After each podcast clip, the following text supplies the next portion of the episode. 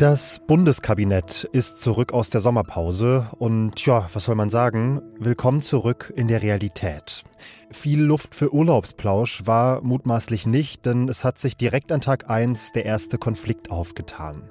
Mehr dazu gibt's gleich bei mir, Janis Karmesin, in diesem Update von Was jetzt? Redaktionsschluss war um 16 Uhr.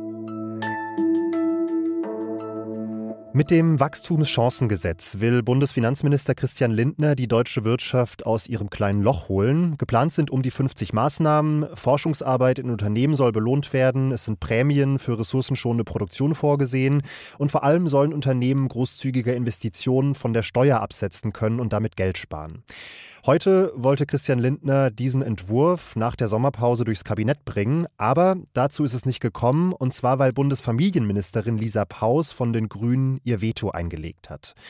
Michael Schlieben aus dem Politikressort, warum stört sich denn ausgerechnet Lisa Paus an diesem Gesetz? Naja, sie hat so begründet, dass die von Lindner veranschlagten 6 Milliarden Euro, dass sie die für zu viel hält, wenn Lindner seinerseits nicht bereit ist, mehr Geld für ihre Kindergrundsicherung bereitzustellen, also für das Projekt, das sie, an dem sie als Familienministerin schon länger sitzt und plant.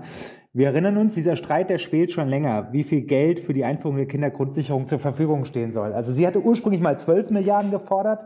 Lindner war aber nur bereit, ihr 2 Milliarden zu gewähren und das findet sie jetzt unverhältnismäßig. Also so ein, so ein klassisches äh, wie du mir, so ich dir. Wenn ich jetzt nicht das Geld für mein Herzensprojekt bekomme, dann sollst du es auch nicht bekommen. Also eine sehr persönliche Auseinandersetzung?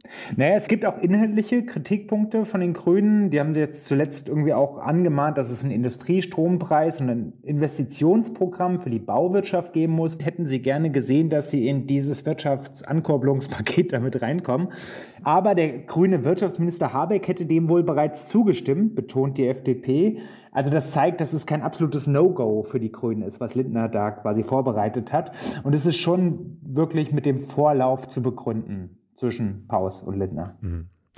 Die FDP-Spitze war heute merklich sauer auf Paus, auf die Grünen und hat argumentiert, Paus denke da auch sehr kurzsichtig. Wenn sich die Staatskassen füllen durch Lindners Wirtschaftspaket, dann wäre auch wieder mehr Geld da für die Kindergrundsicherung. Das heißt, die sagen quasi, Paus schneide sich mit der Blockade letztlich ins eigene Fleisch. Ist das ein Punkt? Ja, wobei man dann ja auch erst schauen müsste, ob das zusätzliche Geld oder neue Geld wirklich eins zu eins in die Kindergrundsicherung fließen würde. Also diese Argumentation kommt mir auch ein bisschen geschön vor. Und was man aber noch wichtiger ist, äh, das Gesetz kann ja noch kommen. Ne? Und der Bundestag muss es ohnehin erst noch final entscheiden. Und der trifft erst wieder Anfang September zusammen. Also das heißt, vorher kann es de facto gar nicht äh, abschließend behandelt werden. Aber natürlich, psychologisch ist es total blöd. Die Ampel startet jetzt gleich wieder nach dem Sommerferien oder nach dem Sommerurlaub. Statt mit einem Signal der Entlastung an die Wirtschaft, mit einer Blockade und mit Unklarheit. Und auch für uns Wähler, also nicht nur für die Wirtschaft, auch für die, uns Wählerinnen ist es nicht so besonders cool, ne? weil der Kanzler hatte ja eigentlich noch am Wochenende versprochen, wir werden uns künftig mehr zusammenreißen, wir werden schneller und abgestimmter handeln und danach wirkt jetzt dieser erste Akt der Ampel nach den Sommerferien nicht wirklich. Hm.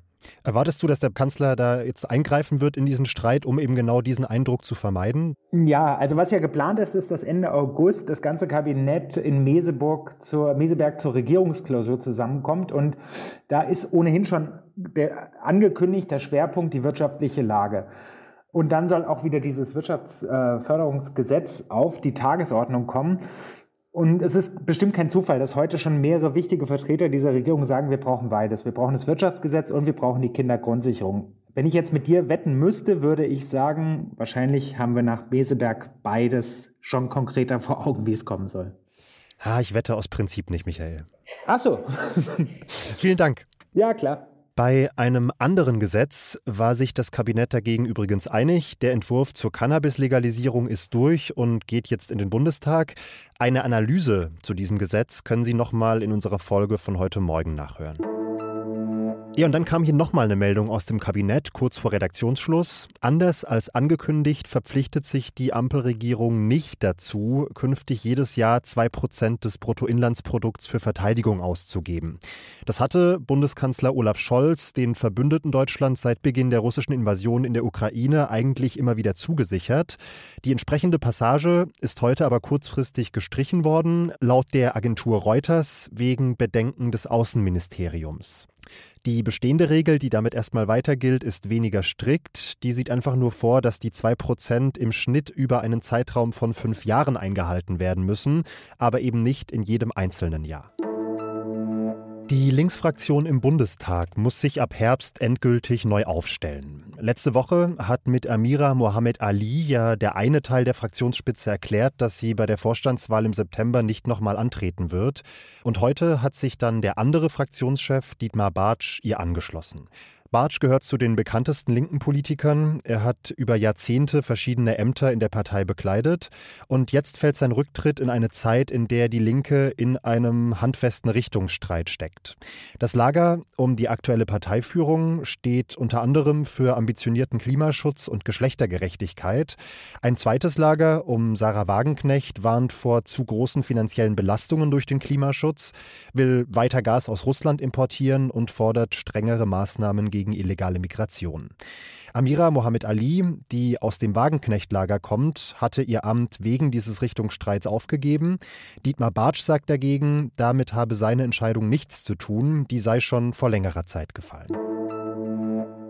Wir haben zuletzt mehrfach über die Blockade der Region Bergkarabach durch Aserbaidschan berichtet. Rund 120.000 Menschen, mehrheitlich ethnische Armenier und Armenierinnen, sind dort seit Wochen von jeder Versorgung abgeschnitten. Jetzt berichten die dortigen Behörden von einem ersten Todesopfer durch die Blockade. Der Ombudsmann für Menschenrechte hat auf Facebook den Tod eines 40-jährigen Mannes durch Verhungern gemeldet und hat dazu die wirklich schockierenden Bilder eines abgemagerten Körpers geteilt. Wir können das nicht vollständig unabhängig verifizieren, weil vor Ort keine Presse zugelassen ist. Die Gesellschaft für bedrohte Völker, das ist eine NGO mit Sitz in Deutschland, stuft die Meldung aber als authentisch ein. Sie beobachtet die Lage vor Ort mit Fachleuten.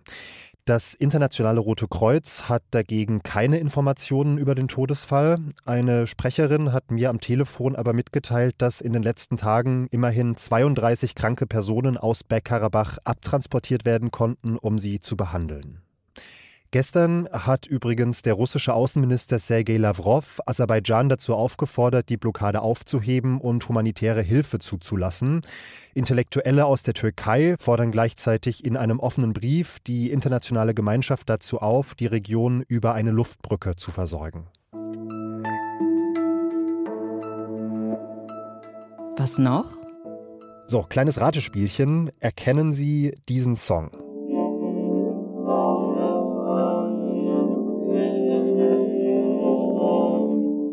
Das ist Another Brick in the Wall von Pink Floyd. Nicht auf einem kaputten Kassettenrekorder gespielt, sondern nachvertont auf Grundlage menschlicher Gehirnaktivität. Forschende an der Universität von Berkeley haben für eine Studie 29 Epilepsieerkrankten die Originalversion dieses Lieds vorgespielt. Und dabei haben sie gemessen, was in den Gehirnen dieser Testpersonen passiert. Das Ergebnis haben sie dann visualisiert und dann haben sie es von einer künstlichen Intelligenz vertonen lassen. Und ich weiß, das Ergebnis klingt erstmal ein bisschen matschig und verzerrt, aber ich finde, wenn man es weiß, dann hört man den Song tatsächlich raus. All in all, it's just another brick in the wall. Ich finde, das ist schon ein Fall von krass, was Forschung alles leisten kann. Musik gemacht aus Hirnströmen. Bleibt noch die Frage, warum das Ganze? Die Forschenden arbeiten tatsächlich daran, Hirnimplantate für Menschen zu verbessern, die nicht mehr alleine sprechen können. Bislang klingt die Sprache damit nämlich oft noch ziemlich unnatürlich. Menschen mit so einem Implantat sprechen häufig etwas hölzern, also ein Wort getrennt vom anderen. Und diese neuen Ergebnisse ermöglichen es jetzt möglicherweise auch Rhythmen und Klangmuster nachzubilden, also das, was eine natürliche Sprache durchaus ausmacht. Und damit Tschüss und auf Wiedersehen. Sie erreichen uns unter wasjetzt.zeit.de und morgen früh können Sie uns auch wieder hören, dann mit Konstanze Keins und einem Kollegen, der die letzten fünf Wochen auf einer, ja, auf einer sehr speziellen Reise war. Machen Sie es gut und bis bald. Michael Schlieben aus dem Politikressort. Warum stört sich denn ausgerechnet Lisa Paus an diesem Gesetz? Hm, naja, also sie hat Entschuldige, ich, ich, dachte, du sagst noch Hallo, deswegen war ich kurz, kurz raus, weil ich wollte also. mein, mein Hai noch loswerden, aber du, du bist kein Hai-Sager, ne?